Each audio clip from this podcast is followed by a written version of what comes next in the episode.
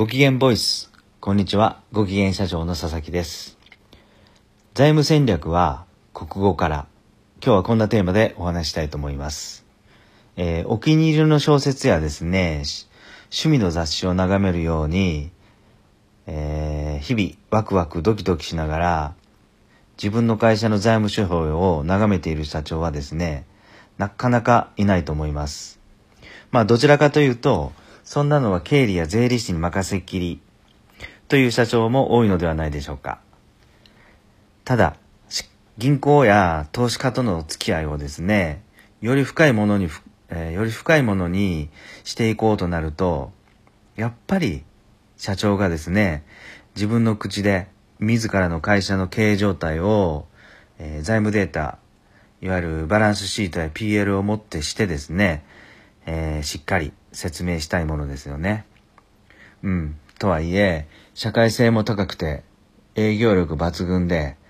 バリバリの社長でもですね、あの表を見ると、たちまち思考が停止してしてしまう方もたくさんいらっしゃいますよね。そういう社長にはですね、ぜひ、まずは言葉の意味を探ってほしいんですね。えー、例えば、バランスシートの、えー各勘定科目の、えー単語。まあ、左上から行くとですね、現金預金。まあ、これは会社に溜まっているキャッシュのことだとはですね、うん、社長も容易に想像がつくとは思うんですが、これですね、意外に、えー賞味の現金とはかけ離れていることがあるんですよね。えーですので、バランスシートに載っている金額と、通帳に載っている金額、その差は一体何なのか、えーそれ、そういうことをタグっていってですね、バランスシートでいう現金預金、この勘定科目の単語の正体は何か、えーそういうふうにですね、一つ一つタグっていくと、